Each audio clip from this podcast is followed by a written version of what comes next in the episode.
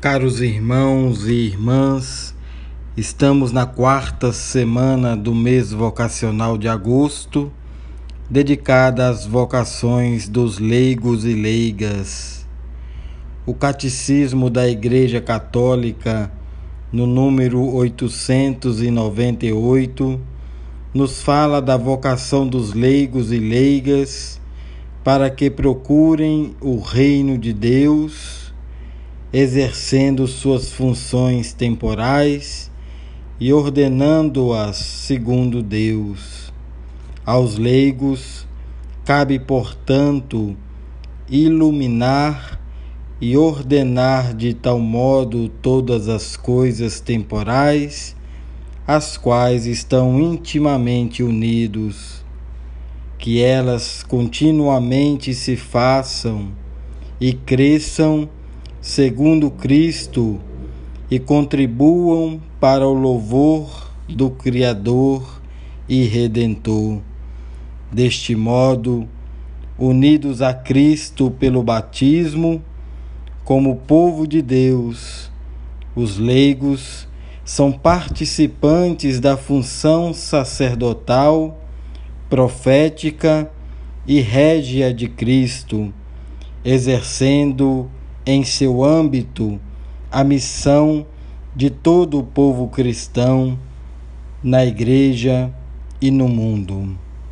Inspirados com um tema Amados e chamados por Deus, percorremos o mês de agosto meditando e rezando pelas diversas vocações.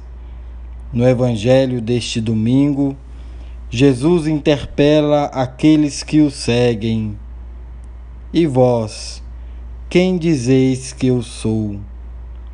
Depois de tantos ensinamentos e milagres, agora chegou a hora de expressar pela fé as motivações que os fizeram seguir a Cristo. É a hora dos discípulos expressarem com sinceridade sobre o que de fato acreditam. O verdadeiro seguidor de Cristo faz de fato uma experiência pessoal e comunitária concreta com Ele. É preciso aprofundar no conhecimento da pessoa de Jesus para continuar seguindo e assumindo conscientemente o caminho rumo à cruz, certos de sua ressurreição e glorificação. Pedro responde: Tu és o Messias, o Filho do Deus vivo.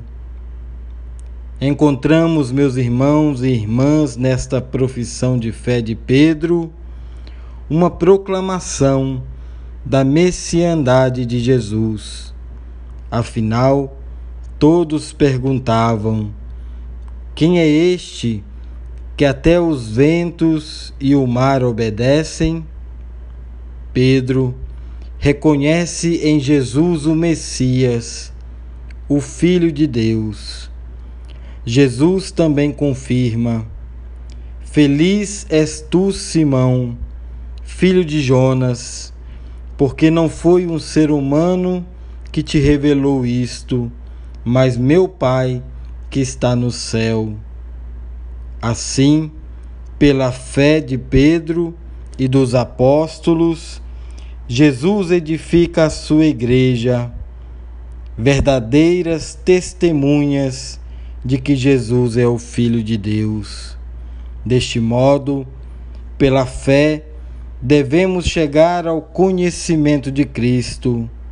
É preciso, meus irmãos e irmãs, que todos nós nos esforcemos em nossa caminhada, ajudando uns aos outros na caridade, para que em torno do altar de Cristo todos sejam um no mesmo caminho, na mesma verdade e na mesma vida, em Cristo Jesus, o Messias, o Filho do Deus vivo.